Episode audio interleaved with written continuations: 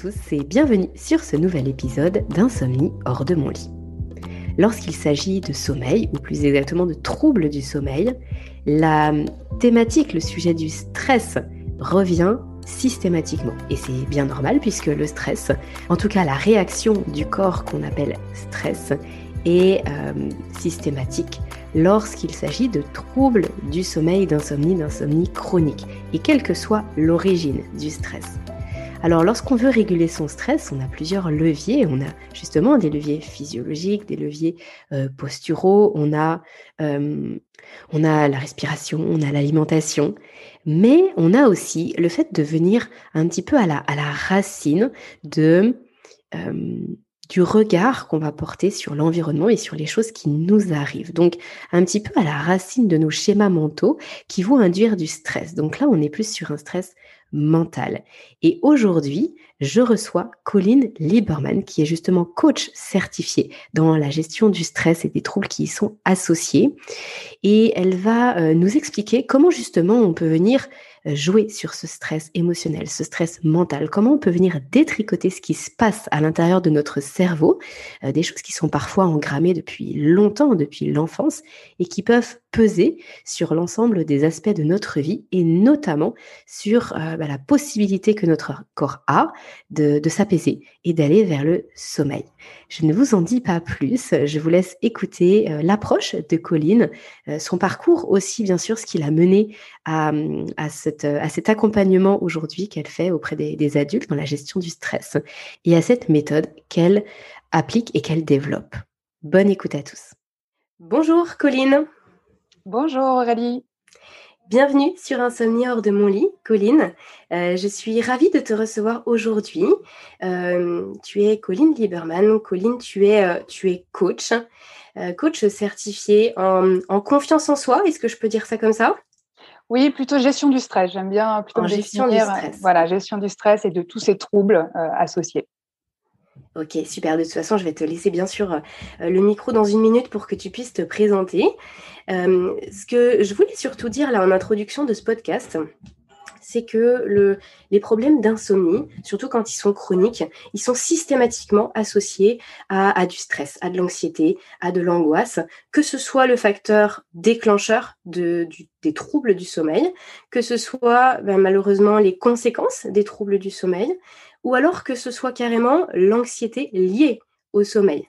Donc pas, il y a rien de, il peut y avoir rien de particulièrement stressant autour dans la vie et pour autant on a peur de dormir. Donc en fait, le stress et l'insomnie, quelle que soit la façon dont on le relie, euh, bah, c'est, toujours, presque toujours là. Euh, il y a toujours un lien très fort. Et euh, bah, dans la volonté de sortir des troubles du sommeil, c'est important de se poser la question de comment je fais pour gérer mes émotions, pour gérer mon stress, pour gérer euh, parfois cette frénésie intérieure qu'on ressent, euh, les difficultés qu'on peut avoir aussi à, relationner avec son environnement quand c'est trop pour soi et que en fait tout n'importe quel contact avec l'environnement génère du stress et qu'on n'arrive plus à gérer tout ça. Alors oui, euh, moi sur le podcast, je parle beaucoup de la physiologie, des mécanismes du sommeil, de ce qui se passe dans notre corps. Il faut que le corps puisse dormir pour dormir. Mais bien sûr qu'il y a cette dimension euh, mentale, cette dimension de gestion des émotions, cette dimension euh, psychologique à, prendre en compte. Et justement avec toi, Colline, aujourd'hui, ben, c'est de ça dont on va parler. Et toi, tu es bien placé pour savoir qu'il y a une évolution possible, qu'il y a tout un chemin vers une meilleure gestion du stress, euh, une meilleure euh, gestion de, ses émotions, parce que tu es passé par là. Alors, je vais te laisser te présenter, Colline, te présenter, bah, présenter ton parcours, ce qui fait que mmh tu t'es formée dans ce domaine-là, et puis on parlera justement de cette formation très spécifique que tu as suivie, de comment ça t'a aidé, et puis aujourd'hui, de ce que toi tu fais, de comment tu aides aussi les gens à moins stresser. Ok, avec plaisir. En tout cas, juste pour rebondir sur ton introduction, je suis euh, effectivement, moi, je, rejoins ce constat qu'il y a un lien très fort entre euh, stress et euh, sommeil. et je, je, retrouve chez beaucoup de personnes que j'accompagne et donc qui ressentent une émotion de stress au quotidien, je retrouve beaucoup de troubles du sommeil. Euh, et donc, j'ai l'habitude de, de, dire qu'en fait, c'est une mauvaise gestion du stress en journée qui va être une cause euh, possible d'un mauvais sommeil la nuit. Et donc, quand euh, finalement on a un stress qui s'accumule, du stress qui s'accumule pendant la journée et qu'il est non traité, qu'il est non digéré, qu'il est non géré, voire qu'il est résisté. On en parlera peut-être, mais on a cette tendance à un peu repousser notre stress, lutter contre notre stress ou essayer de l'esquiver par des stratégies d'évitement. ça peut être aller fumer une cigarette, aller boire un café, travailler beaucoup. Donc tout ce stress accumulé qui va être maltraité ou non traité pendant la journée, euh, eh ben, souvent il nous revient en boomerang le soir euh, quand on est face à face avec euh, notre plafond et ça nous empêche bah, de dormir, ça nous empêche de ressentir le calme propice à l'endormissement. et c'est en ça que je pense que une des clés pour pour avoir un meilleur sommeil, pour mieux dormir, ça va être d'apprendre à mieux gérer en fait son stress pendant la journée. Je pense que le, sommeil il se prépare finalement dès la journée. Et c'est pour ça que je voulais vous présenter et, vous partager euh, deux concepts clés un peu de mon approche, puis deux outils aussi euh, à donner euh, voilà, aux auditeurs. Et pour revenir un peu sur, sur mon parcours, donc, donc je m'appelle Colline Lieberman, j'ai 37 ans, je suis mariée et je suis maman de deux enfants. Et dans ma première partie de carrière, j'ai travaillé dans des grands groupes en France et à l'international en tant que responsable marketing. et pendant cette petite quinzaine d'années, tout se passait bien pour moi, c'est-à-dire que j'évoluais régulièrement, euh, j'avais d'excellentes évaluations, euh, je, gagnais bien ma vie. Donc, sur le papier, tout était parfait. Euh, mais intérieurement, bah, je me sentais pas bien, je me sentais très stressée et j'avais l'impression que c'était tout le temps, du matin au soir. alors, je me culpabilisais, je m'en voulais de ressentir ce stress, je me disais qu'il n'y avait pas de raison, que, que c'était pas normal. Et puis, j'essayais de me rassurer en me disant que ça allait passer avec le temps, avec l'expérience. Euh, mais en fait, c'est pas du tout passé. Au contraire, c'est plutôt monté crescendo pendant toutes ces années, avec plus de responsabilités au travail, avec l'arrivée d'un premier enfant, d'un deuxième enfant, avec une relation de couple euh, de longue durée avec ses hauts et ses bas. Tout ça faisait que mon niveau de stress, en fait, il, il redescendait pas. Et donc, bah, comme tu disais euh, en introduction, je me sentais voilà, physiquement mal, euh, avec pas mal de troubles physiques associés au stress et notamment des troubles du sommeil. C'est pour ça que j'avais euh, pu euh, connaître ton podcast. Euh, et aussi, il y avait une autre dimension, c'est que j'essayais de cacher en fait ce stress. je voulais pas que mes proches, mes amis, mes collègues le voient parce que je pensais que c'était être faible de, de, ressentir du stress. Donc ça me prenait aussi beaucoup de d'énergie à mmh. cacher cette cette émotion de stress. Donc j'avais qu'une seule idée en tête, c'était me débarrasser du stress. Donc j'ai essayé beaucoup de choses. Euh, peut-être comme euh, des personnes qui nous écoutent. Euh, le niveau zéro, c'est que j'ai lu beaucoup d'articles sur les trois remèdes, les quatre astuces, les cinq clés pour, pour réduire le stress. Mais personnellement, ce que je lisais m'agaçait plutôt parce que quand on me disait qu'il fallait que je pense à mes dernières vacances ou que je me visualise dans un endroit paisible, quand je ressentais du stress, quand j'étais à un pic de stress, pour moi, j'avais l'impression que c'était vraiment inutile, c'était pas durable. C'est euh, un peu mettre comme, un pansement sur, euh, sur une plaie ouverte, que ça n'allait pas euh, m'aider sur le long terme. Donc, je continuais de chercher. J'ai testé aussi pas mal d'autres méthodes. J'ai fait le programme de méditation, le MBSR. J'ai pratiqué le yoga. J'ai testé l'hypnose, le MDR, etc. Et même si certaines de ces méthodes m'ont apporté, et certaines je, pratique encore, la méditation, yoga, j'avais l'impression que ça traitait les symptômes euh, de mon stress, mais pas vraiment les causes profondes. Et euh, en fait, j'étais toujours dans cette dans cette quête. J'avais besoin de comprendre, j'avais besoin que quelqu'un m'explique pourquoi euh, j'étais stressée, pourquoi je ressentais du stress.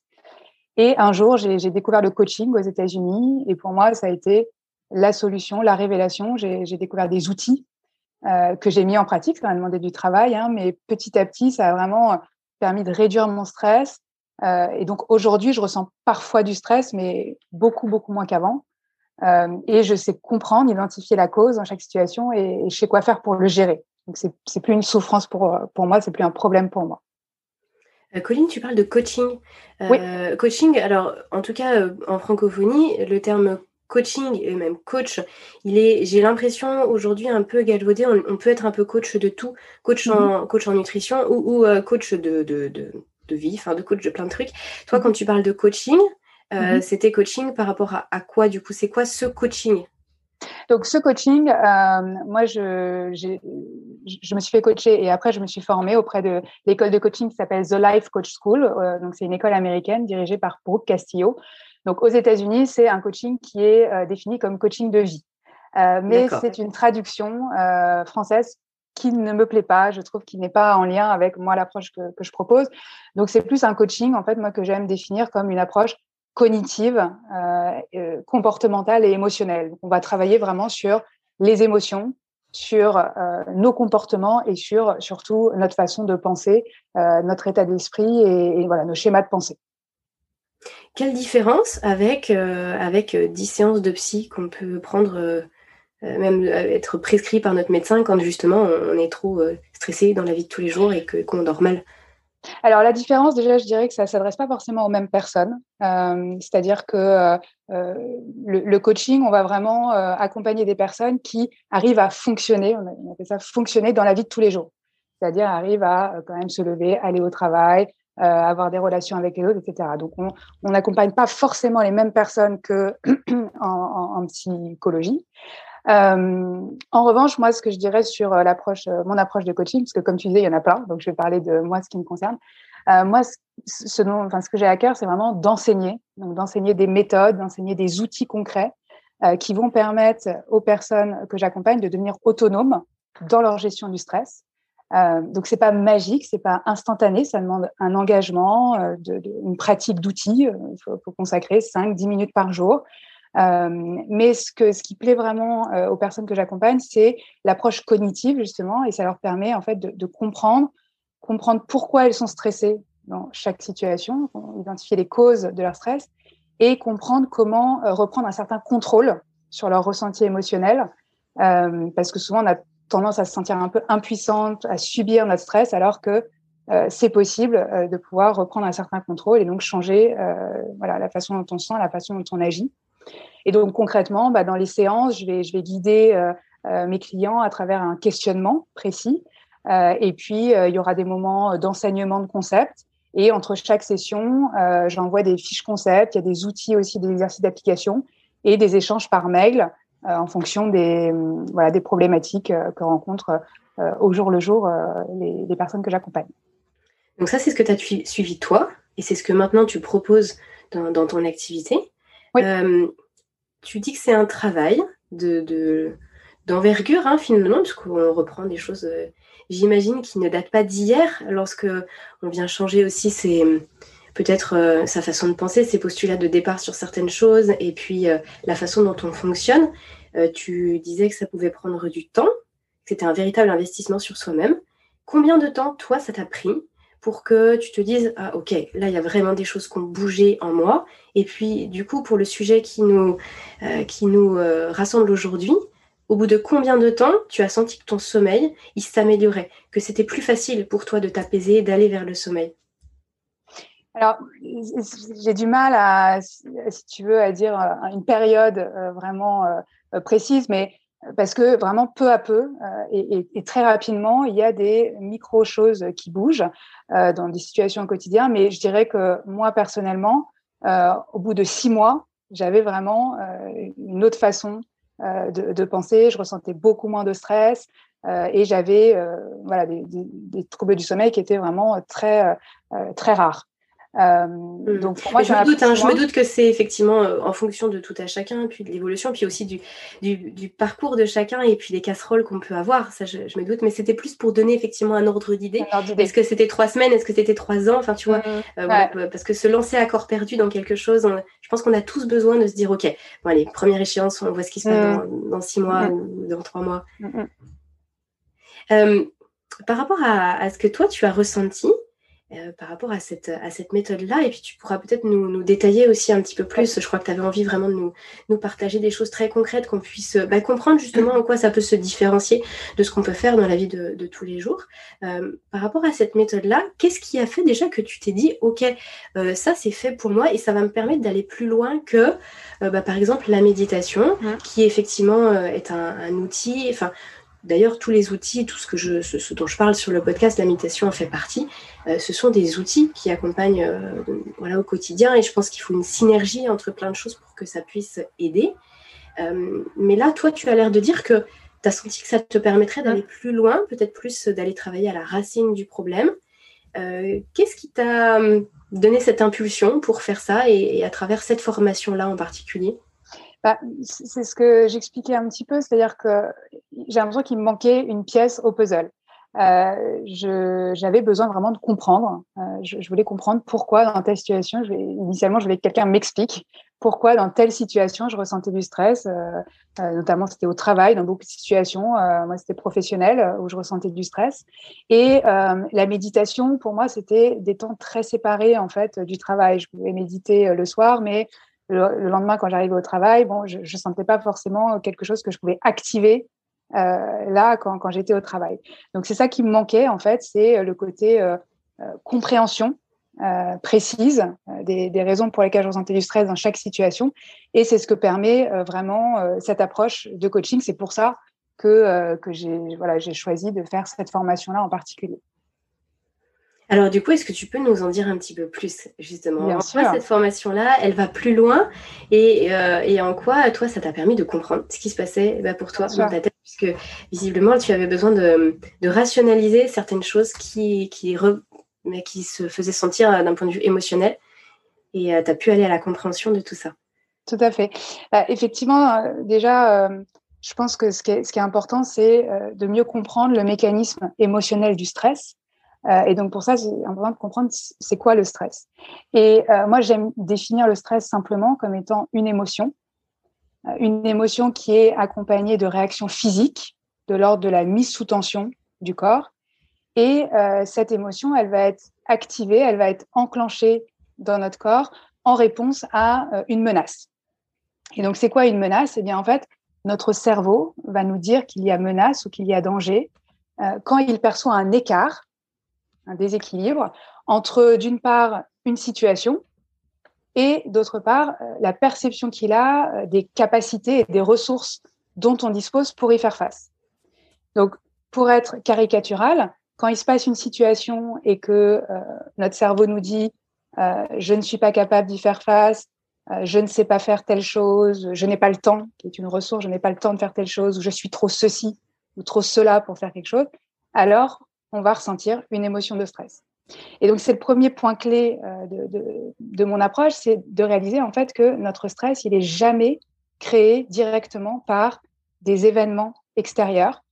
Euh, notre stress, il est créé uniquement par tous euh, les jugements, toutes les interprétations que l'on a à propos de ces événements extérieurs. Notre stress, il est créé par toute l'histoire qu'on se raconte, par la perception qu'on a de, des événements extérieurs. Et, donc, on dit souvent à tort, ou on, pense souvent à tort, ah, je suis stressée à cause de mon chef, à cause de mon travail, à cause de ma to-do list. En fait, ce n'est jamais le cas. La seule et unique raison pour laquelle on va ressentir une émotion du stress, c'est à cause de tout ce que nous pensons à propos de notre chef, notre travail ou notre to-do list. Et donc, toutes, toutes les choses qui se passent en dehors de nous, tous les, tous, les faits, toutes les circonstances, les événements euh, qui, qui, sont dehors de nous et pour lesquels on n'a pas de contrôle, en fait, à la base, ils sont neutres. C'est-à-dire qu'ils ne sont pas intrinsèquement euh, joyeux ou euh, stressants. ils sont neutres jusqu'à ce qu'on ait une pensée à leur propos. Et c'est uniquement la façon dont on va interpréter en fait ces événements extérieurs qui va créer ou pas en nous notre émotion de stress. Et si on les interprète de façon un peu automatique comme étant une menace ou un danger, alors ça crée une émotion de stress en nous. Donc c'est vraiment ça qui pour moi a été clé, c'est de comprendre qu'en fait notre stress il est créé par une pensée à l'intérieur de nous à propos d'un événement et pas par l'événement en tant que tel euh, en direct. Et je peux prendre peut-être un exemple pour euh, pour illustrer ça. Euh, un exemple que j'ai eu avec un client récemment qui pour, lequel sa, situation, c'était qu'il avait, euh, qu'il devait assister à un comité de pilotage, donc une réunion hebdomadaire qui avait lieu euh, toutes les semaines euh, au même moment avec les mêmes personnes.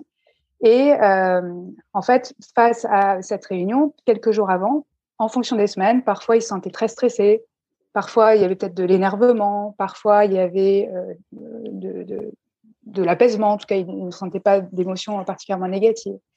Donc, c'était pas, c'est de prendre conscience, c'était pas la réunion en tant que telle qui créait son stress, sinon il aurait été stressé tout le temps, euh, toutes les semaines, euh, à toutes ces réunions. Et de prendre conscience que c'était pas la réalité de, l'événement de la réunion en tant que tel qui créait son stress, parce que il était stressé parfois quelques jours avant, donc c'était pas vraiment la réalité de la réunion qui créait son stress, c'était bien tout ce qui se racontait, toute l'histoire qui se racontait à propos de cette réunion. Et lui, notamment, une des pensées clés qu'il avait à, ce propos-là, c'était dire je dois dire quelque chose d'intelligent. Donc le fait qu'il ait cette pensée je dois dire quelque chose d'intelligent à propos de cette réunion, eh bien, c'était ça qui générait en lui, qui créait en lui euh, son émotion de stress.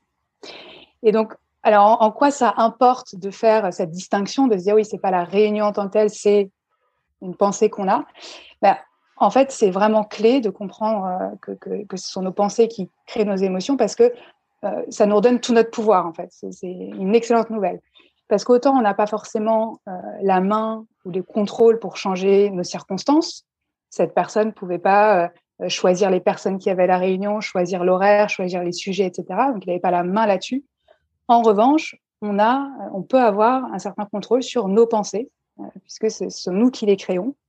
et elles peuvent être, en fait, elles sont même optionnelles. C'est-à-dire qu'on choisit de penser certaines pensées, mais on pourrait consciemment, volontairement, euh, choisir de, guider notre cerveau et de, superviser notre cerveau pour aller penser autre chose qui nous soit plus utile.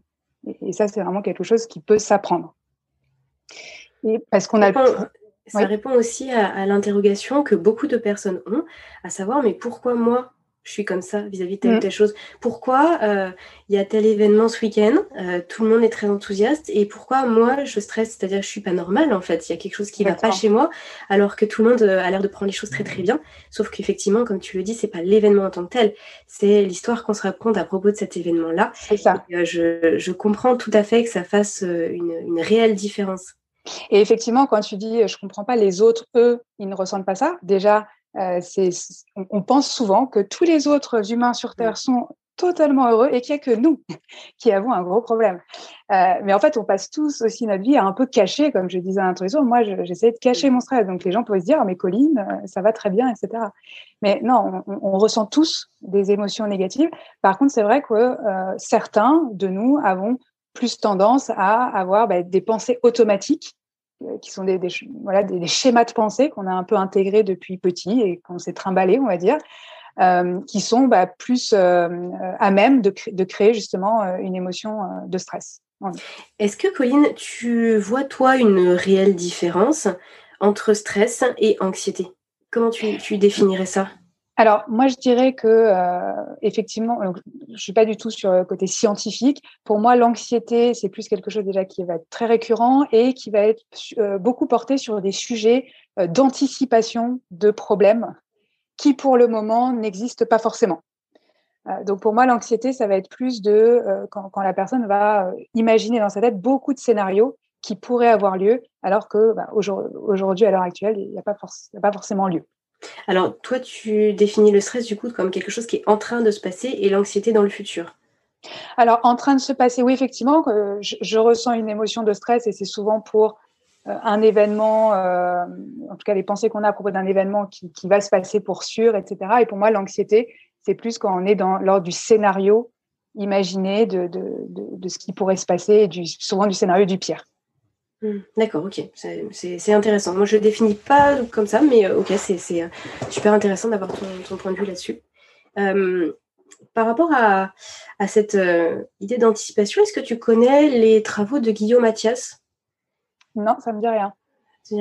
Qui, justement met en lumière le fait que notre cerveau, c'est un super outil d'anticipation et qu'en mhm. fait, lui, il anticipe absolument tout ce qui va se passer et c'est justement bah, cette, euh, cette, différence parfois entre ce que lui, il a anticipé et ce qui se passe vraiment qui va euh, générer en nous beaucoup de réactions, qu'elles soient positives ou, négatives.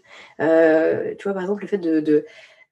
si on sait que le four a chauffé, quand on va mettre notre main contre le four, c'est l'anticipation qui va être chaud parce qu'on sait qu'il a chauffé, qui nous fait réagir et, enlever la main. C'est pas ça, disons que ça, ça arrive avant le fait de ressentir la chaleur et de l'enlever. Et dans les processus de, de, gestion du stress, euh, selon son approche à lui, mais il y a, il y a ce travail-là à faire, en fait, de raisonner un petit peu les projections qu'on peut se faire. Et j'ai l'impression que ça colle beaucoup à ce que toi, tu, à ce que tu nous dis, à ce que tu nous exprimes là euh, aujourd'hui. Tout à fait. C'est vraiment, euh, quand je dis donc effectivement que ce sont les pensées à propos d'un événement, que ce soit en train de se passer ou à venir, qui vont créer nos, nos pensées. Et l'idée, c'est vraiment de savoir les identifier, ces pensées-là. Et c'est pas évident. Et c'est pour ça que je voudrais vous proposer après un outil pour vous, vous initier au fait d'identifier ces pensées. Et c'est une fois qu'on est identifié qu'on va pouvoir un peu prendre du recul et, effectivement peut-être parfois se dire, mais oui, ce scénario-là, il est quand même très peu probable, il y a peu de chances qu'il se passe. Donc, c'est d'essayer après, peu à peu, de euh, s'en distancer, euh, de, prendre du recul par rapport à, cette, pensée. Euh, et, donc, que ça a créé effectivement que ça génère moins euh, de, stress parce qu'on se dit, oui, c'est quand même peu probable que ce scénario-là en particulier puisse se passer. Et quand on s'inquiète d'un scénario qui va se passer, comme là, mmh. par exemple, ton, ton, client avec sa réunion, il sait que oui. ça va arriver, il sait euh, qu'il va se retrouver dans cette situation-là. Oui. Les, les outils sont les mêmes? Donc l'outil, une fois qu'on a réussi à identifier, donc la, la première base, la première étape, c'est vraiment d'identifier. Donc une fois qu'on a identifié que une des causes de son stress, c'est euh, cette pensée qui est je dois dire quelque chose d'intelligent, ben, c'est là où on va pouvoir commencer à travailler sur cette pensée. Et donc l'idée, c'est euh, ben, d'être euh, accompagné, d'être guidé par le questionnement euh, donc du coach pour pouvoir peu à peu prendre du recul sur cette pensée, d'intégrer le fait que c'est c'est pas un fait, euh, c'est simplement une phrase dans sa tête qu'il qui, qui, qui a choisi de penser pour vrai, mais qui a aussi une part de faux dans cette pensée. Euh, et euh, peu à peu être capable, avec un jeu de questionnement, de, euh, de considérer ou de, percevoir d'autres interprétations possibles, un, nouveau, un, angle nouveau, on va dire, de cette même situation qui est la réunion. Et l'idée, c'est vraiment un process pour passer d'une pensée très négative, en tout cas qui nous fait nous sentir mal, qui nous fait nous sentir stressés, qui est je dois dire quelque chose d'intelligent, à une pensée un peu moins négative, puis neutre, puis positive. Et par exemple, avec euh, ce client en particulier, on a, travaillé euh, des pensées du type euh, même si mon idée n'est pas validée, ça ne veut pas dire que c'est pas intelligent. Il a aussi lui-même pu identifier quelque chose qu'il croyait, qui était que chaque idée permet d'avancer, et que c'était finalement lui qui décidait si ce qu'il disait était intelligent ou pas. Donc, vous voyez, essayer de voilà d'avancer peu à peu vers des pensées, ce qu'on appelle des pensées alternatives, que euh, la personne, qui sont vraiment très customisées, hein, c'est la personne qui euh, va elle-même finalement les formuler, euh, et qu'elle pense aussi vrai, elle pense aussi vrai, chaque idée permet d'avancer, que je dois dire quelque chose d'intelligent. Et peu à peu, elle va raisonner, on va dire, son cerveau, orienter son cerveau vers la pensée qui lui est plus utile, qui lui permet de créer plus, on dire, de soulagement, même d'entrain dans cette réunion et ça va lui permettre d'agir différemment. Quand on est stressé parce qu'on se dit je dois dire quelque chose d'intelligent, c'est la meilleure façon de ne pas dire quelque chose d'intelligent et de rien dire du tout peut-être. Alors que quand on va se dire bah, chaque idée permet d'avancer, c'est moi qui décide si c'est si ce que je dis est intelligent ou pas, on va se sentir beaucoup plus ouvert et, beaucoup plus à même de, de, partager en fait. Mmh. Et j'imagine que dans la relation même au sommeil, il y a quelque chose du même ordre du coup qui se passe quand on se dit je dois dormir euh, il faut que je dorme parce que justement demain il faut ci, il faut ça. Euh, puis, c'est vrai qu'on peut rappeler aussi qu'on vit mal, malgré tout dans, dans une c'est notre réalité, hein, mais dans des sociétés où il y a énormément d'injonctions et, et, tout ce qu'on se dit, c'est souvent, ce sont souvent beaucoup d'injonctions. Euh, je dois, il faut, euh, nous devons, il faut absolument que, je dois réussir à. Euh, c'est vrai que no notre cerveau, je pense, a été un petit peu euh, amené à fonctionner comme ça depuis l'enfance. Et là, souvent, la relation qu'on a avec notre sommeil, elle, est aussi de cet ordre-là. Il faut que, euh, c'est vraiment une injonction de je dois, c'est en fait, c'est comme une réussite. Il faut réussir à dormir. Est-ce que là, du coup, avec ce type d'outil, on arrive à prendre de la distance avec, pour une personne là, qui, démarrait, qui dit, mais en fait, moi, mon plus gros problème, justement, c'est, c'est le sommeil. J'ai pas l'impression d'être trop stressée dans la vie de tous les jours, mais par contre, je suis très stressée de mon sommeil quand arrive le soir. Il va pouvoir utiliser ces mêmes outils. Tout à fait. Donc, effectivement, déjà, la première étape, c'est d'identifier qu'est-ce qui se dit à propos euh, du fait de dormir ou de ne pas dormir. Et donc, quand il identifie des pensées de type je dois dormir, il faut que je m'endorme maintenant ou à telle heure, etc., ça, tu as tout à fait raison, c'est vraiment ce type de pensée, les je dois, il faut que, qui vont créer de la pression en nous. Et en fait, cette pression, elle va être contre-productive pour créer un sentiment de, calme euh, et de repos. Euh, et donc, plutôt que je dois dormir, l'idée, ça va être de pouvoir questionner cette pensée et de pouvoir peu à peu peut-être euh, accéder et intégrer d'autres pensées qu'on croit aussi vraies. Et j'avais justement essayé de travailler un petit peu sur euh, des types de pensées qui pouvaient euh, peut-être être intéressantes pour des personnes à pratiquer, à voir si si ça leur parle, si elles résonnent en elles. ou une des pensées, plutôt que de dire je dois dormir, on peut se dire que mon cerveau pense que je dois rester en éveil, en alerte, en éveil pour résoudre des problèmes, mais je sais que c'est mieux pour moi de me reposer. Parce que souvent, inconsciemment, en fait, notre cerveau, il fait pas ça pour nous embêter, de nous laisser dans une rumination. Il pense vraiment que euh, c'est important pour nous de rester en éveil pour résoudre un problème. Alors que si on apporte de la conscience à ça, on sait bien que quand on est dans notre lit, euh, et, souvent d'ailleurs nos problèmes, ils sont pas à résoudre immédiatement. On a tout à fait la possibilité de s'en occuper euh, dès le lendemain à 8 heures du matin. Donc d'essayer de prendre de la distance aussi quand on voit que notre cerveau il est en train de, ruminer sur euh, des problèmes. On se dit, oh, je dois dormir, mais en même temps, on est en train de penser à des scénarios possibles qui pourraient arriver. On peut tout à fait se dire que bah, je choisis de ne pas résoudre des problèmes qui n'existent pas encore. Parce que souvent, on est beaucoup en train de, de ruminer, de réfléchir et de se faire des scénarios catastrophes. Et donc d'essayer de voilà d'apporter de, de la conscience et de se dire que je ne peux pas ou je ne choisis de ne pas résoudre des problèmes qui n'existent pas encore. Hmm. Est-ce que tu, ça te parle le terme de, procrastination au sommeil? Bien sûr. Ouais, alors procrastination, oui, au sommeil, je ne sais pas. Mais... Alors oui, là en l'occurrence, c'est vraiment euh, par rapport au sommeil, euh, le fait de euh, qu'on ait du mal le soir à justement à couper la lumière, à aller se coucher à l'heure à laquelle on, devrait, et que du coup il y a des répercussions qui peuvent être très négatives sur le sommeil déjà parce que et d'une on se couche trop tard, euh, et de deux, souvent, il y a, y a, beaucoup d'écrans parce qu'on a procrastiné ce temps et que ce temps, on l'a passé devant les écrans. Donc, bah, physiologiquement parlant, le corps, il a des difficultés à aller vers le sommeil. Et en plus de ça, comme on sait que la plage de sommeil, elle est restreinte parce qu'on s'est couché trop tard, et eh bien, il y a cette angoisse de, du réveil, en fait, qui arrive, euh, qui est plus importante. Et cette, cette procrastination au sommeil, ça, ça me faisait penser à ça quand tu évoquais tout à l'heure euh, euh le fait de, quand on ne gère pas correctement ses émotions en journée, comme un boomerang le soir. Ça me faisait penser à ce terme de procrastination au sommeil. C'est comme un, ça a été euh, défini comme un syndrome en fait en, en 2014. Il y a toute une étude qui avait qui a été faite là-dessus en disant qu'en gros, euh, bah, les gens qui euh, ne sont pas assez dans l'action et dans la résolution de problèmes en journée, ils vont se retrouver dans une grosse procrastination au sommeil le soir, avec le cercle vicieux bah, qu'on connaît et que, que, je viens de, de, détailler ici. Et puis, comme on est très fatigué le lendemain, mais en fait, on a tendance encore plus à procrastiner. Et du coup, des émotions, elle devient ingérable parce qu'on se retrouve avec beaucoup trop de choses à faire, et puis euh, le soir, etc. Euh, ça, j'imagine que c'est, c'est, aussi, ça fait partie des cercles vicieux que toi, tu viens rompre avec euh, tout ce travail-là. Tout à fait. Effectivement, le fait de procrastiner, donc de, à la fois, on a envie d'aller dormir, mais on le fait pas. ça, ça vient vraiment d'une émotion, et je pense que ça peut être une émotion aussi liée à la peur on a peur euh, d'éteindre la lumière ou d'aller se coucher parce que on se dit que et justement c'est intéressant de, pouvoir identifier qu'est-ce qu'on se dit mmh. et, donc ça je, vous parlerai du coup d'un outil après pour identifier ses pensées mais ça peut être des pensées de type je sais encore que je vais pas réussir à m'endormir euh, ça va pas être immédiat peut-être que finalement c'est mieux pour moi que je reste euh, longtemps éveillée comme ça je serai vraiment fatiguée quand j'éteindrai la lumière ça peut être ce type de raisonnement mais qui sont en fait euh, contre-productifs donc l'idée ça va être deux choses, d'identifier un peu ses pensées pour pouvoir encore une fois les questionner euh, en disant mais est-ce que vraiment euh, c'est plus productif pour moi d'éteindre la lumière le plus tard possible euh, ou de créer peut-être un rituel. C'est chacun après qui, qui peut décider pour lui.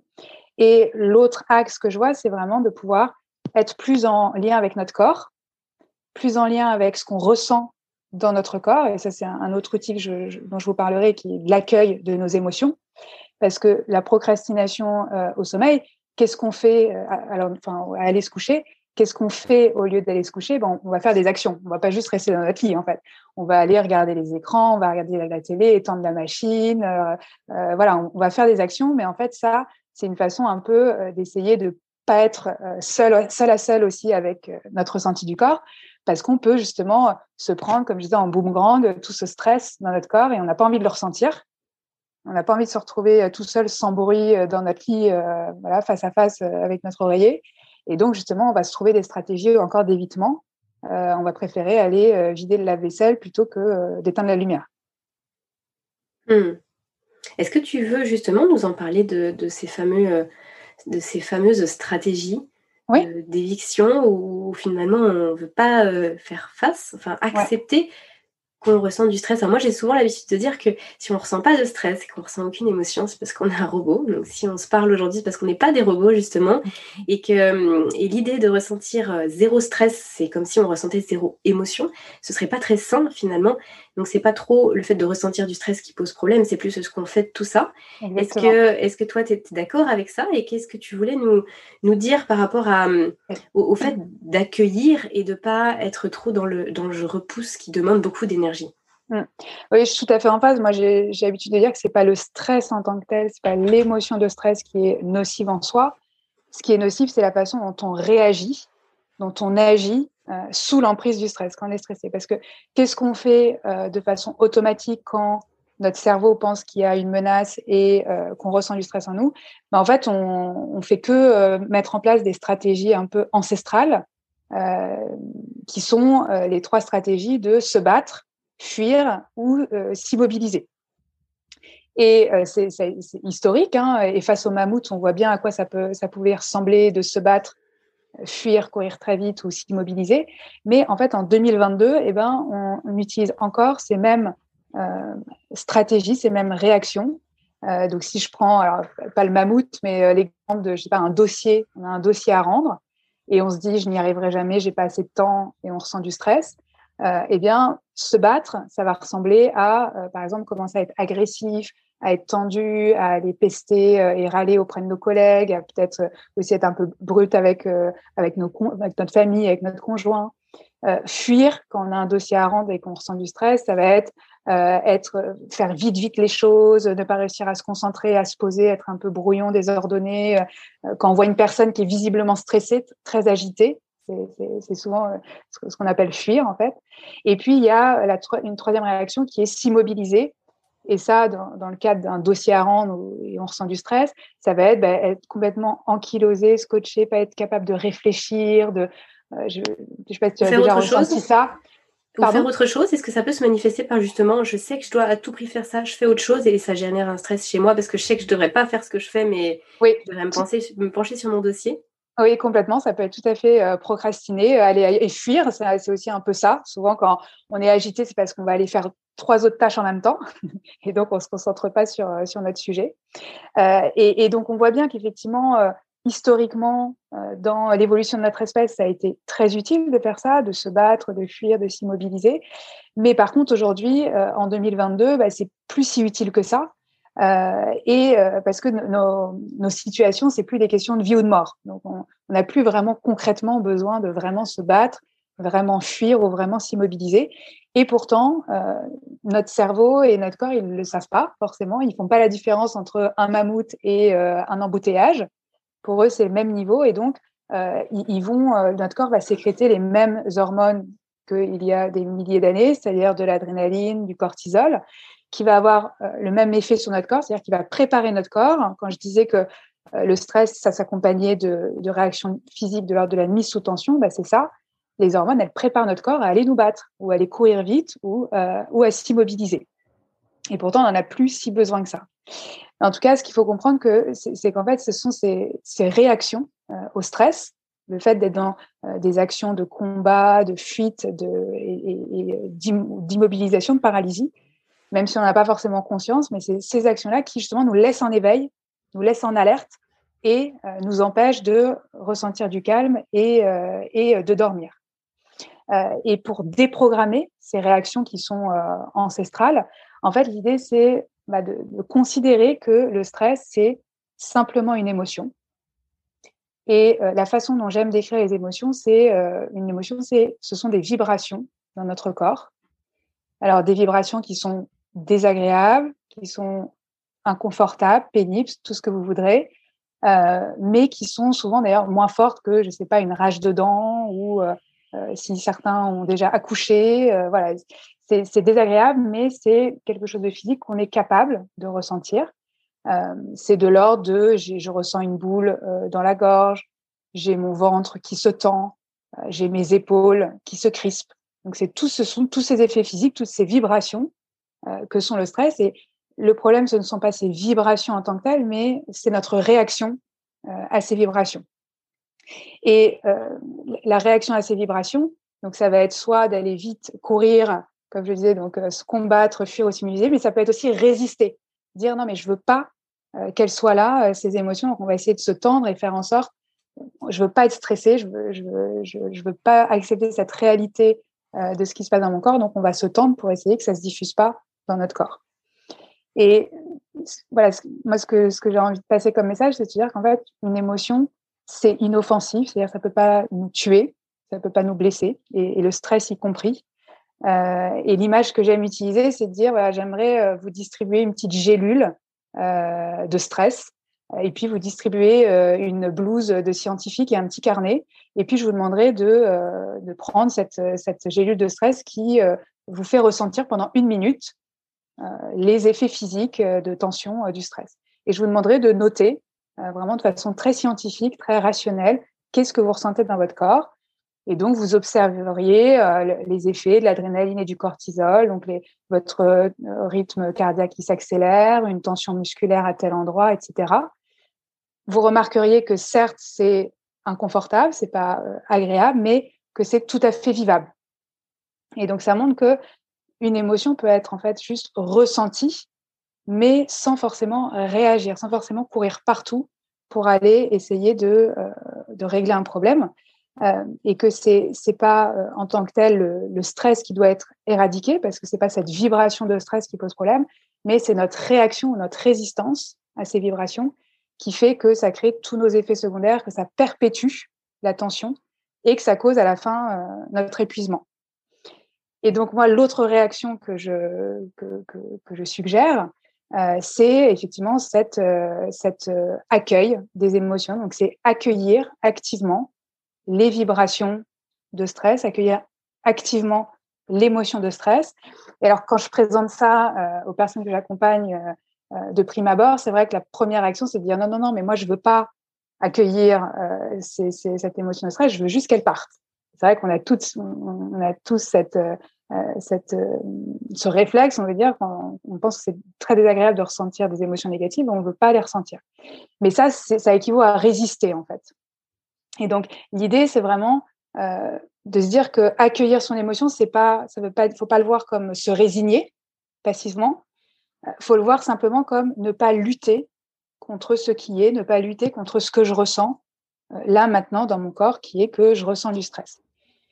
Et c'est vrai que c'est très contre-intuitif euh, d'accueillir son émotion, mais quand on accueille quelque chose, quand on accepte quelque chose, eh bien, euh, paradoxalement, finalement, on reprend le contrôle dessus. On, lui ouvre sa porte et on reprend un certain contrôle. Donc concrètement, ouais, pardon. Excuse-moi, Colline, juste avant que tu, que tu termines, est-ce que tu peux nous, euh, nous, définir en deux mots ce que tu appelles justement accueillir? Parce que ça, ça paraît simple, mais je pense que ça vaut le coup de définir ce que c'est que cette notion d'accueil. Tu as parlé aussi d'acceptation. Est-ce que c'est le fait de dire oui, de regarder ce qui se passe? C'est quoi exactement accueillir? Exactement. Donc, euh, il y a un process concret de trois étapes. Je vous, je vous, le détaillerai après, mais pour que vous compreniez l'idée générale, c'est tout à fait ça. C'est dire oui à l'émotion. Et on a tendance beaucoup à lui dire non. Mais l'idée, c'est vraiment de l'accepter, de la laisser nous traverser, sans agir, sans lutter, sans se tendre, sans vouloir qu'elle parte sans vouloir qu'elle parte. Ah oui, sans vouloir C'est vraiment un mot-clé par rapport à ce que tu disais juste avant. Hmm. Tout à fait. C'est vraiment la laisser être là aussi longtemps qu'elle soit là. Et quand vous faites cet exercice, vous vous rendez compte que finalement, ça reste pas si longtemps que ça.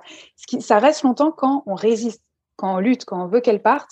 Là, elle persiste parce qu'elle dit Eh oh, tu m'as pas entendu, euh, je, suis là euh, pour toi.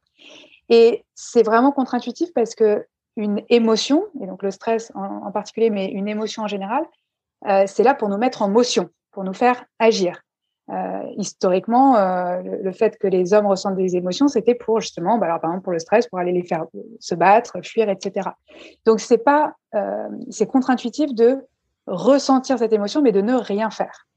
Mais c'est vraiment ça le principe clé d'accueillir ces émotions, c'est de juste l'observer. Ça aussi, c'est un mot clé, de l'observer. Et quand on observe quelque chose, en fait, euh, les études ont montré que vraiment, ça permettait déjà de faire réduire la tension euh, parce qu'on se détache de l'émotion. On n'est plus, on plus euh, une seule personne. Il y, a, moi qui observe et il y a ce que je ressens dans certaines parties de mon corps. Et ça peut faire peur. c'est vrai que moi, au tout début, quand j'ai entendu parler de ce concept, je me disais, bon, c'est sympa sur le papier, mais on a l'impression que si un jour on s'autorise à ouvrir les vannes et à, et à laisser notre corps se faire traverser par cette émotion de stress, moi j'avais vraiment peur que ce soit comme s'il euh, y, y, a un monstre qui rentre chez moi et qui s'assoit sur mon salon et qui reste à vie. J'avais peur que ça ne parte jamais. Et, en fait, vraiment, c'est l'inverse qui se passe. C'est-à-dire que quand on autorise, encore une fois, c'est pas une partie de plaisir, ça veut pas dire que vous ressentez pas de stress, c'est-à-dire que vous ressentez euh, l'émotion, la vibration de stress, mais vous ne réagissez pas.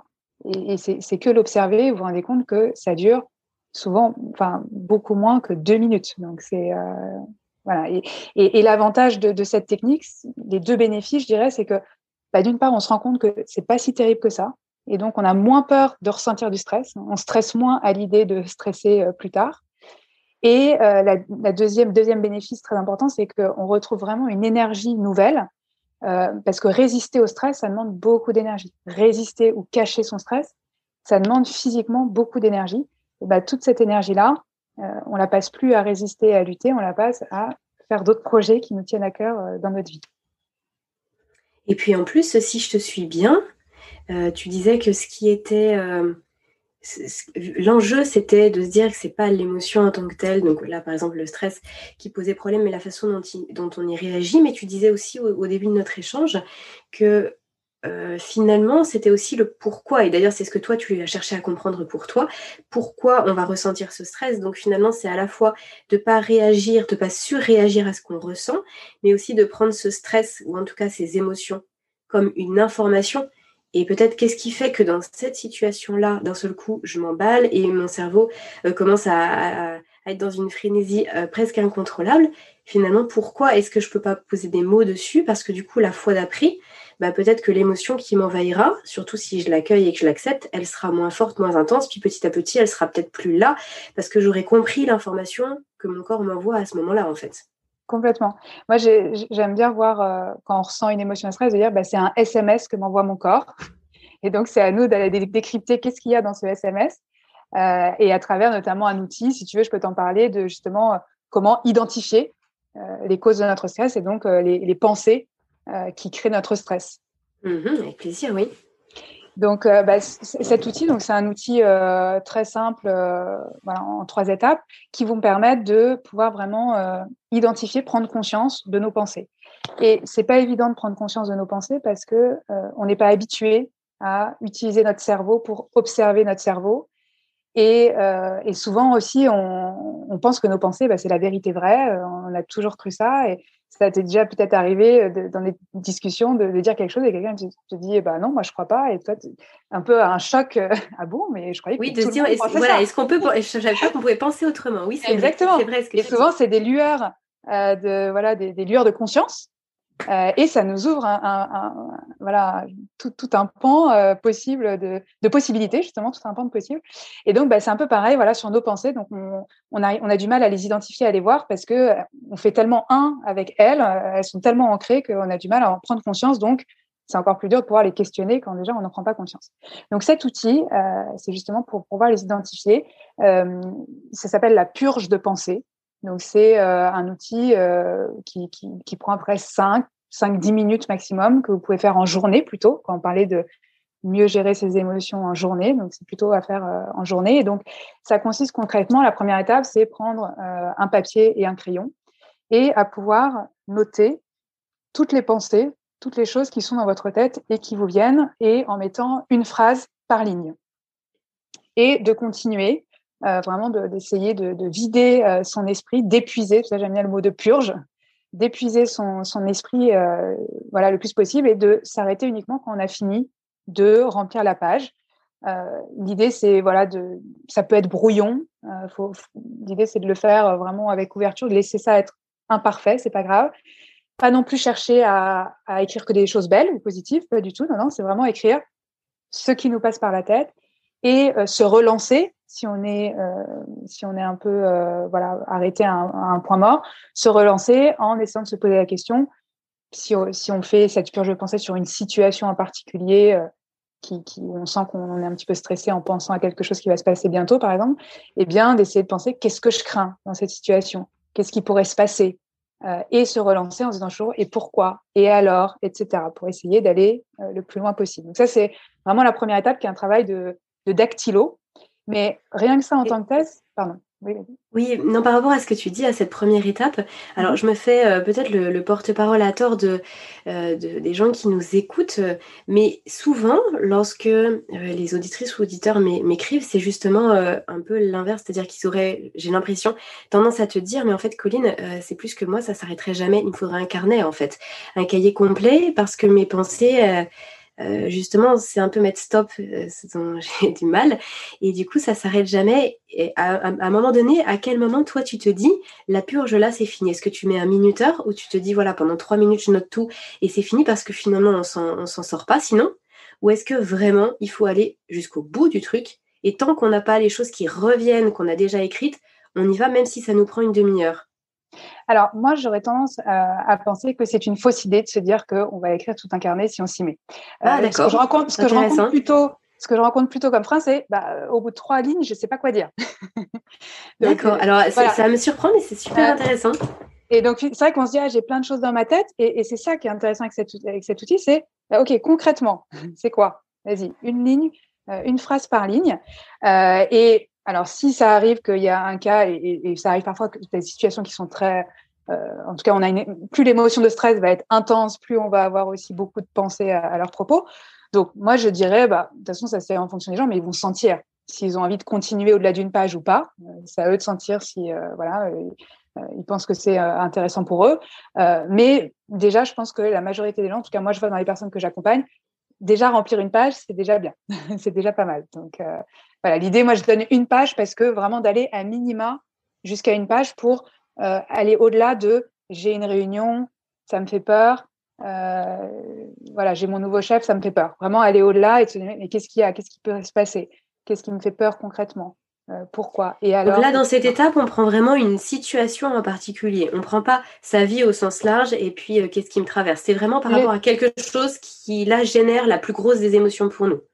Les deux, mais enfin les deux sont possibles, mais je dirais que pour, pour commencer, moi je pense que le mieux, euh, déjà c'est de le faire cet exercice. Et souvent pour commencer, euh, bah, les personnes ont vraiment une situation en tête. Euh, et ça peut être par exemple le sommeil, ça peut être dormir ce soir. Qu'est-ce que je pense à propos de dormir ce soir ou la, la, nuit, je sais pas. Je, euh, ou le fait que justement j'ai eu une insomnie cette nuit, qu'est-ce que je pense de tout ça, etc. voilà, moi je recommande pour commencer de prendre plutôt un sujet, ça permet justement de contraindre et, peut-être pas justement d'aller jusqu'au carnet à remplir. Ok, donc du coup, étape numéro 2 donc, étape numéro 2, euh, ça va être euh, vraiment de pouvoir bah, relire ces phrases, tout simplement. Donc, de, prendre une grande inspiration et puis de relire ces phrases et euh, d'essayer de déterminer comment chaque phrase vous fait euh, vous sentir, pour essayer vraiment de relier, de, comprendre ce jeu, de comprendre, on va dire, corporellement ce jeu de euh, une pensée égale une émotion. J'ai une pensée et c'est ça ou pas qui va me générer du stress. Et donc l'idée, ça va être de prendre conscience justement de pouvoir entourer, identifier dans, toute cette liste de phrases que vous aurez, quelles sont là ou les phrases majeures quand vous les lisez pour lesquels vous ressentez corporellement euh, un pic, une montée de stress. Et une fois euh, que vous avez pu euh, voilà, identifier ces, deux, trois pensées, l'idée, ça va être de vous, de vous formuler clairement, et c'est la dernière étape, de vous formuler clairement la cause de votre stress et de vous dire, je ressens une émotion de stress ou je ressens du stress parce que je pense, je dois dormir ce soir à 22 heures je ressens une émotion de stress parce que je me dis, je n'arriverai jamais à dormir à 22 heures, ce sera encore la même chose. Donc voilà, vraiment réussir à identifier clairement et se dire, c'est pas le fait que j'aille me coucher qui me crée mon stress, c'est parce que je me dis, je n'arriverai pas à dormir. Et donc, pour vous donner un exemple, j'avais fait cet exercice, j'avais guidé euh, une cliente qui euh, avait remarqué que tous les dimanches soirs, elle avait du mal euh, à s'endormir. Tous les dimanches soirs, elle ressentait vraiment un stress qui faisait que en particulier ces nuits du dimanche soir étaient euh, compliquées. Donc j'ai pu la guider à travers cette, euh, cette purge de pensée. Au début, c'était des pensées euh, de type bah oui, c'est le, lendemain, c'est le début de la semaine, j'ai une boule en ventre le dimanche soir, il y a trop de choses à faire le dimanche soir, je peux jamais me reposer, c'est toujours déprimant le dimanche soir, etc. Et puis, elle a dit une pensée aussi qui était, je dois me remettre à fond dans le rythme. Tous les dimanches soirs, je dois me remettre à fond dans le rythme. Et finalement, c'était cette pensée qui, pour elle, générait une forte émotion de stress. Euh, le fait de penser je dois me remettre à fond dans le rythme, c'est ça qui faisait que ça générait du stress et qu'elle était finalement maintenue en éveil. Et donc l'idée, c'est que quand on, comprend en fait la cause euh, déjà d'un problème, on va être un million de fois plus euh, à même et, armé pour euh, le résoudre. Et donc l'idée après, ça va être d'essayer de donner des petits coups de marteau dans, dans cette pensée, d'essayer de, de, la questionner, de la voir sous un autre angle. et elle, elle a pu arriver petit à petit à se dire que bah, le dimanche soir, elle pouvait choisir son rythme et que c'était elle et elle seule qui, choisissait son rythme du dimanche soir et ça, ça a pu, au fur et à mesure, bah, créer plus d'apaisement euh, ces soirs-là en particulier euh, pour elle. Ce que j'aime beaucoup là dans ce que tu nous dis, Colline, c'est que c'est, ça paraît à la fois très simple ce que tu dis, c'est-à-dire qu'il n'y a pas des choses extraordinaires qui, qui nous dépasseraient euh, intellectuellement, et à la fois c'est, c'est très puissant parce que ça vient toucher des schémas mentaux, enfin neuronaux, qui sont là, comme tu le disais tout à l'heure, depuis l'enfance.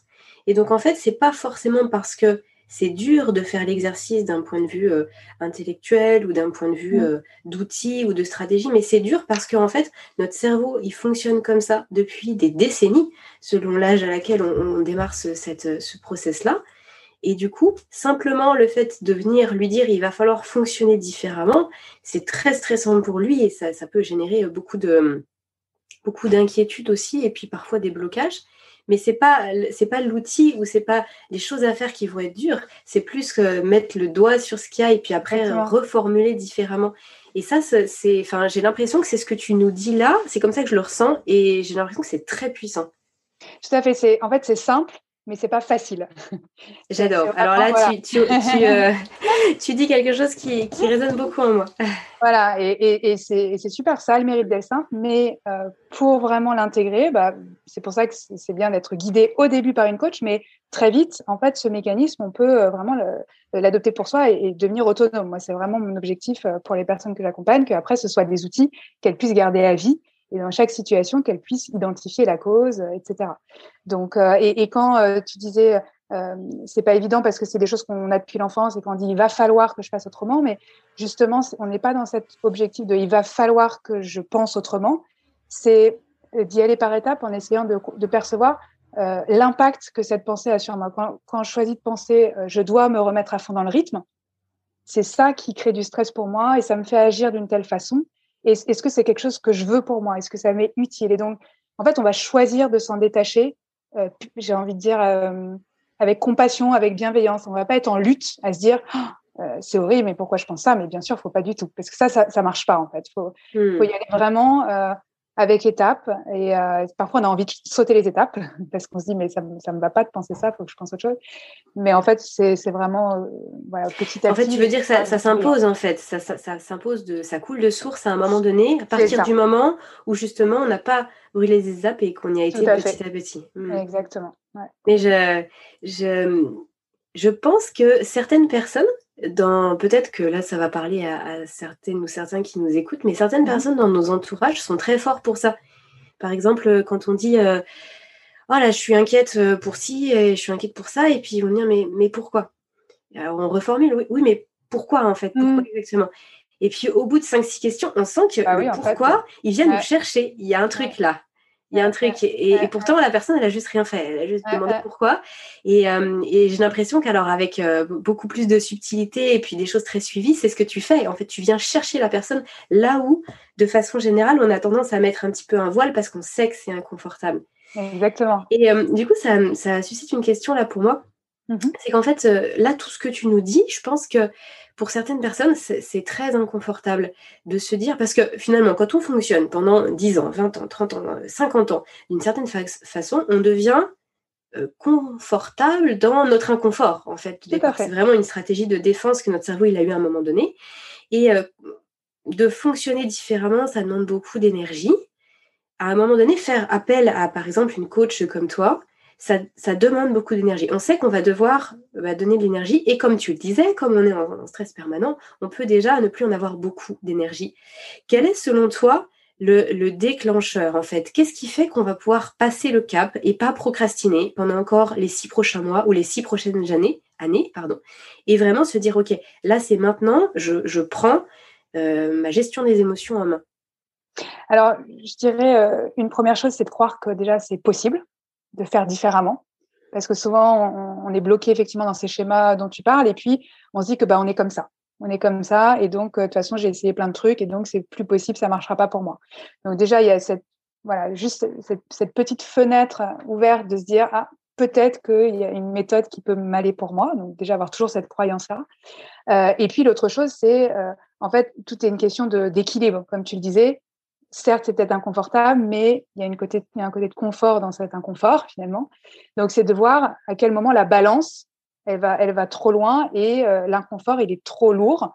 Euh, et donc, pour moi, je sais que j'avais toujours cette volonté de, chercher d'autres méthodes parce que je me disais qu'il y avait quelque chose, je me disais que c'était possible, euh, d'une part. Et d'autre part, bah, je, je, me disais que j'avais pas envie, en fait, de continuer à ressentir ce stress et, je, pensais qu'il y avait euh, une autre possibilité pour moi pour euh, être capable de voilà d'exprimer mon plein potentiel sans ressentir ce stress qui euh, je trouvais me me, freiner en fait c'est ça. Se, se, sentir comme un frein et sentir que j'avais quand même cette lueur de me dire c'est possible que ce soit autrement et hum, justement, comment ça se manifestait pour toi? Parce que si euh, là, tu nous disais que malgré tout, toi en tout cas, en ce qui te concerne, tu, le cachais, mais c'est le cas de beaucoup de personnes où justement, comme on n'est pas dans l'accueil de tout ça et qu'on ne veut pas que les autres nous voient stressés, on va mettre un masque. Alors même si des masques, on en met, euh, on en met tout le temps. nous sommes des êtres sociaux avec, je pense, une sacrée palette de masques en fonction de, la famille, des amis, du travail, etc. Mais là, le fait de porter certains masques, c'est plus pesant et c'est plus énergivore, justement.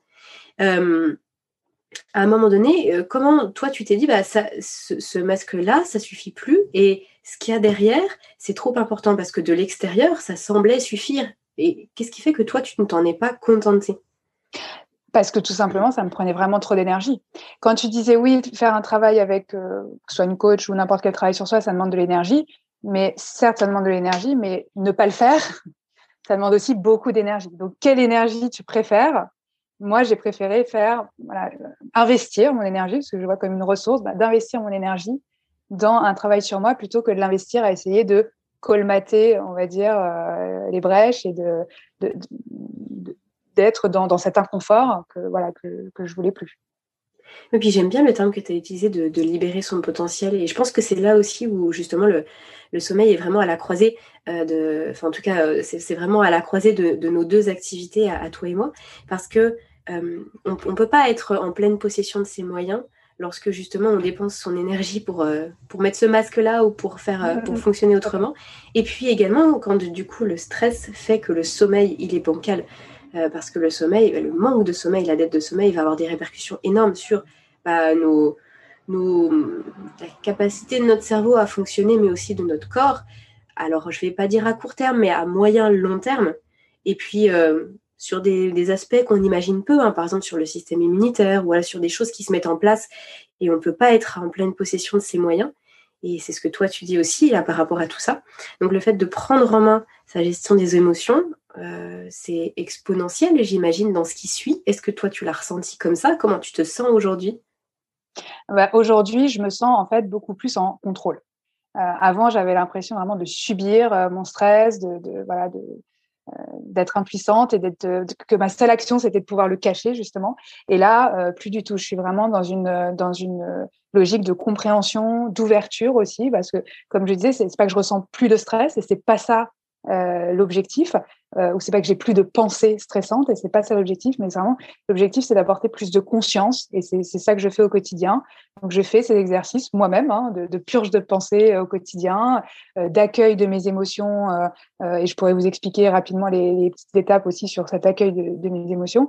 Donc c'est des outils que j'utilise au quotidien. Ça me prend 5-10 minutes, mais c'est ça qui me permet en fait de pouvoir voilà gérer mon stress et euh, bah, ne plus euh, souffrir d'effets secondaires liés à, mes réactions un peu autopilote ou à ma résistance que j'avais avant au stress. Et est-ce que justement cette sensation de contrôle, elle s'accompagne pas d'un complet lâcher-prise? J'ai l'impression qu'en fait, ces deux, ces deux termes, euh, à la fois ils s'opposent et à la fois ils vont ensemble. J'ai l'impression que mmh. quand on met beaucoup plus de conscience, en fait, on est beaucoup plus dans le lâcher prise. C'est comme ça que je l'ai vécu parce que bien sûr, ce que tu dis là, ça me parle à, à 100%. Je, même si on n'a pas le même parcours, c'est quelque chose vraiment que je ressentais euh, de façon très très forte et qui a beaucoup impacté mon sommeil, bien évidemment, pendant, pendant très longtemps. Ce stress-là est carrément à faire des, crises d'angoisse, donc vraiment quelque chose de, de, très marqué aussi dans différentes situations. Et en fait, à partir du moment où j'ai commencé à mettre de la conscience sur certaines choses, à utiliser certains outils et à sortir de euh, je dois lutter contre mon stress, eh bien moi j'ai ressenti euh, un énorme lâcher prise. En fait, le fait de ne pas devoir justement contrôler ça, ça m'a permis d'être dans un lâcher prise et de dire ok, en fait, peu importe ce qui se passe, tout est ok. Euh, est-ce que, ça, est-ce que ça, ça colle? Est-ce que ça fait sens par rapport à ce que toi tu nous disais derrière ce terme de contrôle? Oui, complètement. Je trouve que à partir du moment où on comprend mieux euh, comment est créé son stress et on, a des outils pour euh, le gérer, euh, eh bien en fait on a moins peur de le ressentir et donc on s'interdit moins de faire des choses. C'est en, ça que moi je l'entends le lâcher prise, c'est que bah, on est plus ouverte à faire des nouvelles choses, essayer des nouvelles choses, parce que oui, au pire peut-être qu'on se sentira stressé, mais euh, on sait qu'on peut tout à fait supporter une émotion de stress parce qu'on sait accueillir euh, notre émotion sans y résister, on sait comprendre, identifier les pensées qu'il y a derrière. Donc c'est en ça que je, vois le lâcher prise et aussi exprimer son plein potentiel, c'est qu'on s'interdit moins euh, de faire des choses qu'on, voilà, pouvait s'interdire avant, de peur d'être stressé, de peur de ne pas pouvoir gérer ce stress, etc. Mmh. Oui, tout comme ne pas avoir peur d'être fatigué le matin. Et mmh. ça, c'est, vraiment un gros, gros sujet et qui génère beaucoup de stress la veille au coucher. Tout à fait. je, vais être fatiguée le lendemain matin. Et c'est vrai que c'est un gros travail hein, que, qu'on peut faire aussi, moi, que je fais avec les personnes que j'accompagne, à savoir qu'est-ce qui se passe pour euh, vous le matin euh, lorsque vous êtes fatigué. Et, comment on gère ça. Et j'ai l'impression que c'est très similaire dans la démarche à ce que toi, tu, tu proposes sur le stress au sens plus, plus global. Tu voulais, Colline, nous partager un, dernier outil? Parce oui, que je vois euh, le temps qui défile. Je sais que tu as un impératif par la suite. Je voudrais pas te, te retenir. Oui, je, trouvais que c'était peut-être intéressant de, vous détailler euh, les, trois étapes de euh, l'outil et la compétence que j'appelle l'accueil des émotions. Euh, et ça, c'est un outil qui est vraiment à utiliser à deux moments, c'est-à-dire soit en journée quand vous ressentez du stress, soit aussi justement la nuit quand vous vous êtes dans des insomnies et que vous sentez que ça bouillonne un peu dans, dans, votre corps, mais vous savez pas trop faire le tri dans ce qui se passe. Donc, la première étape, ça va être de euh, nommer euh, votre émotion. Donc, de concrètement vous dire, je ressens une émotion de stress, de, se le dire euh, à soi-même dans, dans, notre tête. Je ressens une émotion de stress, je ressens des vibrations de stress. Et je fais bien cette distinction. Je dis pas je suis stressé. je fais bien la distinction parce que dire je suis stressé, c'est se confondre avec notre émotion. On a l'impression que je suis une personne stressée, alors que non. Ce qui se passe, c'est que ici et maintenant, je ressens une vibration de stress. Donc, nommer cette émotion, et, les études ont montré que rien que le fait de mettre des mots sur ce bouillonnement qu'on peut ressentir, rien que ça, ça permet déjà de, de, pouvoir faire un, petit apaisement. Donc, je nomme, je ressens une émotion de stress. La deuxième étape, ça va être euh, vraiment de, éventuellement de fermer les yeux ou pas, mais d'apporter de la conscience et de regarder comment ça se passe dans notre corps. Donc, de l'observer d'observer ce que ces vibrations de stress font dans votre corps. Euh, et donc de pouvoir euh, se dire, ah oui, tiens, je ressens que c'est euh, au niveau de ma nuque, au niveau de mon ventre, de l'observer un peu pour ceux qui pratiquent la méditation, de la même façon que quand on, a une démangeaison, quand on médite, le protocole, c'est d'essayer de ne pas se gratter, ne pas faire l'action de se gratter, mais avec notre conscience d'aller un peu, entre guillemets, éclairer, délimiter euh, la circonférence de l'endroit où euh, ça nous gratte et euh, de laisser notre conscience ici, à cet endroit-là. Et puis petit à petit, on observe que la zone, elle se réduit et que la zone, elle disparaît. Et on ne sait pas gratter. C'est la même chose avec le stress, d'apporter notre conscience vers les endroits de notre corps où on ressent ce stress. et petit à petit, sans vouloir qu'elle parte, mais petit à petit, on va observer que ça bouge, ça diminue et ça disparaît on se rend compte que c'est transitoire. Donc ça, c'est la deuxième étape vraiment d'observation. Et la troisième étape, ça c'est plutôt si vous êtes en journée, c'est bah, de prendre un petit carnet et de pouvoir écrire euh, ce que le stress, quelles sensations vous avez de, ces vibrations de stress concrètement, et de le décrire, j'aime bien dire, le décrire comme si vous le décriviez à un martien, c'est-à-dire à quelqu'un qui ne sait pas ce que c'est qu'une émotion. Donc vous n'allez pas simplement lui dire je ressens du stress, c'est horrible. Euh, vous allez décrire concrètement, euh, voilà, je ressens euh, une pression au niveau de ma gorge. Vous allez, essayer, pardon, d'être le plus précis possible, de dire, OK, est-ce que c'est dur? Est-ce que c'est mou? Est-ce que ça a une forme? Est-ce que ça a une taille? Est-ce que ça bouge? Est-ce que ça vibre Etc. Donc, d'essayer d'être très précis. Et ensuite, l'idée, c'est de relire ces, phrases, ces, la description concrète et rationnelle de vos sensations. Et souvent, quand on relit ça, eh bien, on se rend compte que c'est pas grand chose euh, et qu'on est tout à fait capable de, euh, le supporter euh, et, que c'est tout à fait vivable et que souvent, d'ailleurs, on sait même pas vraiment où ça se passe le stress dans notre corps parce que ce qu'on ressent du stress, c'est plutôt notre résistance au stress. C'est plutôt le fait justement d'essayer de lutter et de faire en sorte qu'il ne se développe pas dans notre corps. Donc là, d'être capable de dire oui, comme on disait tout à l'heure, de dire oui à l'émotion de stress et de regarder concrètement euh, qu'est-ce que ça fait dans mon corps. Donc voilà, c'est ça les, trois étapes. C'est simple aussi. Euh, et je vous invite vraiment à, à l'essayer, peut-être euh, de, de, vous d'anticiper le fait que peut-être cette nuit, si vous avez des, insomnies ou, ou aujourd'hui, si vous ressentez une émotion de stress, essayez de faire cette étape, de nommer l'émotion, de l'observer dans votre corps et peut-être de la décrire euh, sur, sur un carnet. Donc, l'idée, c'est de commencer petit, pas de se dire, OK, à partir de maintenant, j'accueille toutes mes émotions, mais d'essayer, voilà, une fois, peut-être 10 euh, secondes, même 20 secondes, une première fois pour voir un petit peu quel bénéfice euh, vous en tirez. C'est très clair, ok. Merci Colline. Avec Merci pour, euh, pour ces explications et pour les outils aussi très concrets là, que tu viens de nous partager sur, sur toute cette heure qu'on vient de passer ensemble.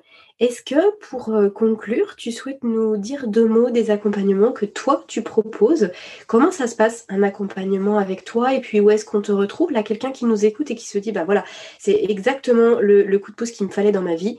Euh, il t'appelle, il fait un mail, la personne, euh, qu'est-ce qu'elle fait? Et puis qu'est-ce qui l'attend?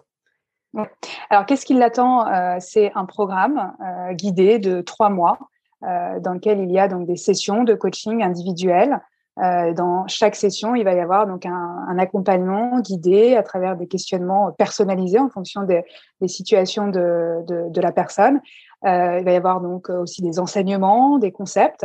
Euh, et puis, je disais donc entre chaque session, des fiches concepts qui sont envoyées, des échanges par mail en fonction des problématiques euh, et des vraiment des outils concrets, des exercices d'application ça, c'est euh, le programme. Euh, et comment me retrouver? Eh bien, ça peut être par mail, ça peut être sur mon site internet. Donc, je te donnerai tous les, euh, tous les liens pour que peut-être tu puisses les mettre dans les notes. Je mettrai dans la description. Hum, très bien, super. Et donc là, sur les trois mois, la personne, donc ça se fait par, par Zoom, en visio, ou alors c'est pas en cabinet. Enfin, c'est vraiment, ça peut être partout en France, je veux dire, ou en francophonie. Ça peut être partout. Ça peut être partout en France, effectivement, et, et c'est en, en visio sur Zoom, tout à fait. Et donc là, il y a, combien d'échanges en visio sur, euh, sur euh, combien de temps en tout que, tu passes avec la personne, en plus des, mails et puis de, du, soutien, j'ai envie de dire, que tu peux apporter? Donc c'est sur ces trois mois, on a neuf séances, euh, neuf séances donc personnalisées en visio d'une durée entre 45 minutes et une heure, voilà, en fonction, en fonction des, séances. D'accord, ok. c'est possible de de, de, te contacter et puis euh, de se dire, bah voilà, on fait déjà un point ensemble pour voir si ça, ça me convient, un petit peu comme un espèce de, rendez-vous euh, de, prise de contact avant de se lancer. Ça, c'est possible, tu proposes? Tout à fait, et je pourrais te mettre aussi le lien. Euh, je propose effectivement des sessions de découverte de 30 minutes pour pouvoir voilà, échanger et évaluer ensemble si bah, ce programme et cette approche de coaching pourraient bénéficier à la personne. Tout à fait. Merci, Colline. Merci beaucoup pour, euh, pour ce temps que tu nous as accordé aujourd'hui. C'était vraiment très enrichissant de, parler de ça, de parler de cette méthode, d'aller un petit peu plus loin que ce qu'on entend derrière le, mot stress ou, anxiété, de voir qu'il y a des solutions, euh, qu'il faut effectivement bah, se, persuader de ça, y croire euh, pour se donner tous les moyens après de réussir et de ne pas procrastiner trop les, prises de, l'action qu'on peut faire pour se sentir mieux et puis libérer son, potentiel, comme tu le dis. C'est vrai pour les émotions, c'est vrai pour le sommeil. Donc merci de, nous avoir permis de parler de tout ça aujourd'hui. Eh merci beaucoup de m'avoir reçu. À bientôt. Au revoir, Colline. Cet épisode touche à sa fin. Merci de nous avoir écoutés jusqu'ici. J'espère que, que cet épisode avec Colline vous aura apporté euh, un maximum de, pistes à explorer, un maximum de clés. Et puis euh, la découverte peut-être de cette, euh, de cette méthode à laquelle Colline s'est formée et avec laquelle elle peut vous accompagner si vous le souhaitez. vous pouvez retrouver Colline sur les, sur les réseaux et sur Internet. Je vais vous mettre bien sûr tous les liens en description de cet épisode. Et puis comme d'habitude, si le contenu que je vous propose sur Insomnie hors de mon lit vous plaît, eh bien je vous invite à, soutenir mon travail. Euh, juste en, faisant un petit clic, un partage, une étoile. Euh, ça, ça m'aide beaucoup. Ça aide le podcast à être mieux référencé et puis euh, bah, justement aussi à, à, avoir un maximum de crédibilité pour vous proposer les meilleurs invités dans leur domaine. Je vous souhaite à tous une très belle fin de journée et puis à bientôt pour le prochain épisode. Et d'ici là, prenez bien soin de vous.